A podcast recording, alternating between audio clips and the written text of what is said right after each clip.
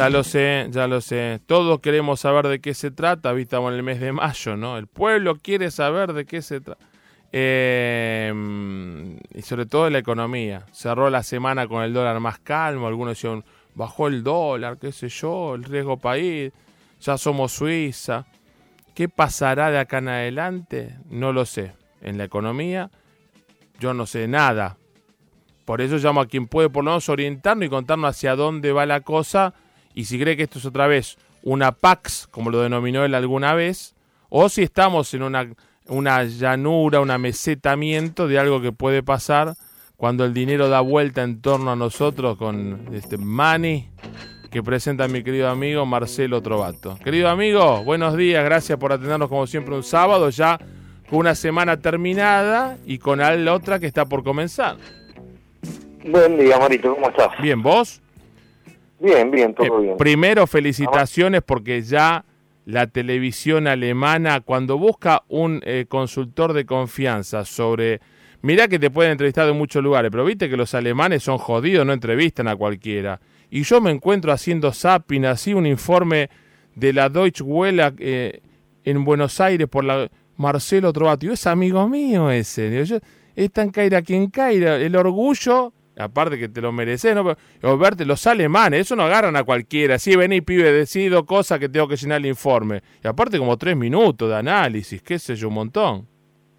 Sí, te agradezco mucho, sí. La verdad que sí, fue un, fue un honor para mí que, que me hayan elegido. Eh, y lo, lo, que, lo que deben pensar, cuando te escucharon los alemanes, dije, ¿cómo, ¿cómo puede pasar eso en un país? Ellos no entienden esas cosas, ¿no? No, les cuesta entender, les, les cuesta entender a, a mucha, en muchas partes del mundo, cuesta entender lo que nos pasa a nosotros. Sí, sí. Este, y bueno, un poco retomando la, la pregunta que hacías al inicio de, de, de, de- de mi presentación, Mm. digamos, esto no es una pax cambiaria, esto es, esto es, eh, a ver, te lo voy a explicar de esta manera. Esta semana que terminó, Sí. Eh, cortó cupón y amortizó el Bonar 24, Ajá. ¿sí? Me lo, decís en, Entonces, me lo decís eh, en español para la gente como yo. Cortó cupón Sí. y amortizó Bonar 24.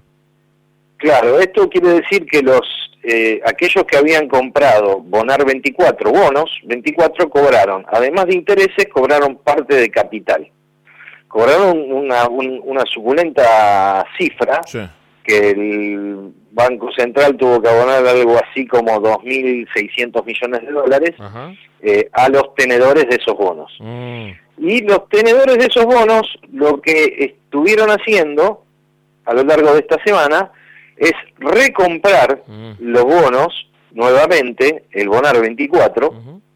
eh, cosa que del, del lunes a- hasta ayer eh, se hicieron volúmenes muy importantes en, en el mercado de, de renta fija con respecto a este bono.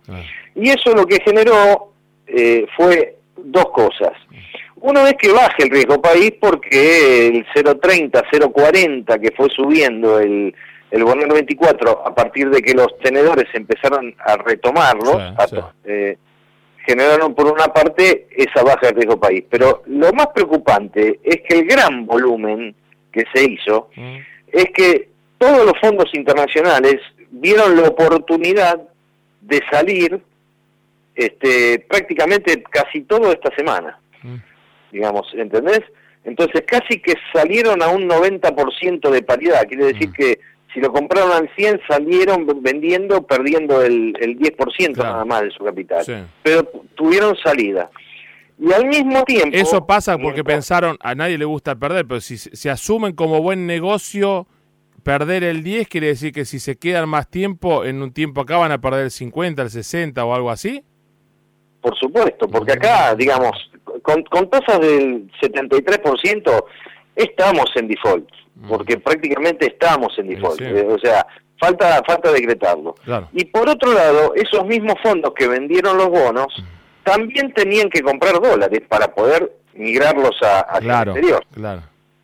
Entonces lo que hacían era eh, comprar, pero sin, eh, eh, digamos, sin forzar una suba precipitada del tipo de cambio. Entonces aprovechaban eh, los, el regalo, el regalito diario que hace el Banco Central con la subasta de 60 millones, más las ventas de futuros que hizo el, Banco Central a través del ROFEX. Entonces aprovecharon el dólar muy barato ah. y los fueron comprando. Por eso esta semana fue una semana, eh, digamos, atípica, como, ah. como si hubiera sido una semana tranquila. Pero en realidad de tranquila no tuvo nada. Fue como, como cuando se, está armando la nube para la tormenta. Claro, claro. Es, eh, eh, digamos, el viejo dicho de que el, dólar se agacha para tomar envión. Bueno, mm. esta semana se agachó para tomar envío. ¿Y, hasta cuándo se va a agachar para después vamos a terminar agachados nosotros? ¿Hasta cuándo se va a andar agachando el dólar? ¿Hasta cuándo se puede...? Pues yo veo a, veces hasta frases de optimismo en los funcionarios. No sé si porque no, no les queda otra que hacerse los optimistas o si realmente creen que están vamos a vencerla entre todos, ¿no? La, nivel de la inflación. No, bueno, eh, el gobierno es el gobierno está, digamos, es un gobierno que está terminado, mm. es un gobierno que tiene credibilidad cero mm. y de hecho, digamos, por ahí anda dando vuelta un, un video de de Pratt Guy que en su momento en un programa de televisión contó que al principio del al inicio del gobierno él estaba armando conjuntamente con demás integrantes del gabinete un acuerdo, un pacto, o sea, un consenso como el que están tratando de lograr hoy, eh, y Marcos Peña le dijo que, que, no, que lo deje de lado porque en, el, momento de, máximo poder de, de, Cambiemos eh, no iban a hacer un, consenso nacional.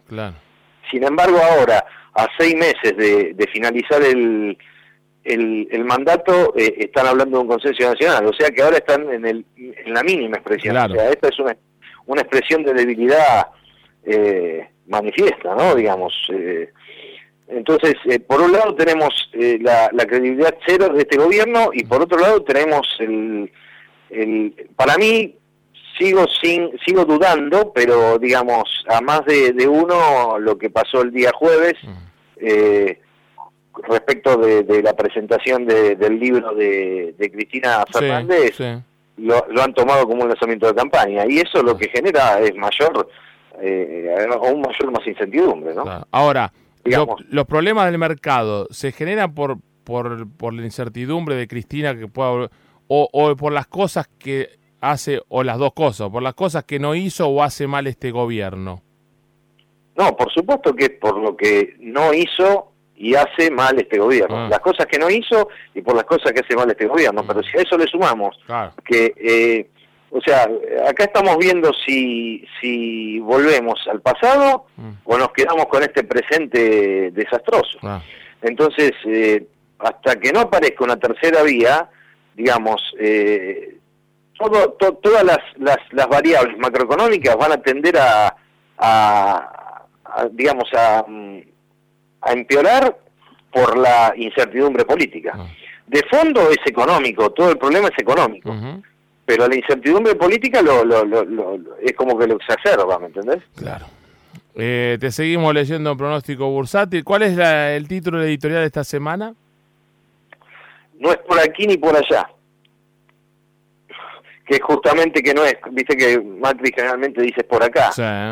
Ah, está bien. Bueno, no es, por, no, es por acá y tampoco es volviendo por atrás. Lo vamos a leer y vamos a estar ahí seguramente. Se encienden las redes cuando el amigo Trovato sube su, su editorial y cuando aparece hablando también en Caira quien Caira y en la Deutsche Welle, que eso sí que la verdad es regroso. Te mando un gran abrazo, Tanque Jen. bueno, gracias, igualmente. Buen fin de semana. Marcelo Trovato, economista en Caira quien Caira.